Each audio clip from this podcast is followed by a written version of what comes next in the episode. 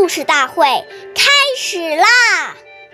每晚十点，关注《中华少儿故事大会》，一起成为更好的讲述人。岁月易流逝，故事永流传，弘扬中华瑰宝，传承红色基因。我是中华少儿故事大会讲述人梁新月，一起成为更好讲述人。今天我给大家讲的故事是《故事大会红色经典故事》第二十三集：周恩来的睡袍像万国旗。周恩来的侄女周秉成回忆道：“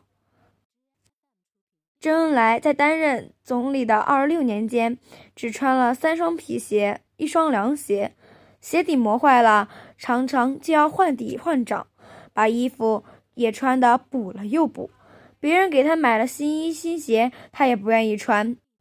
那时候一般都是穿中山装，中山装领口和袖口最容易磨损，袖口和领口破了，他换一块领口、袖口继续穿。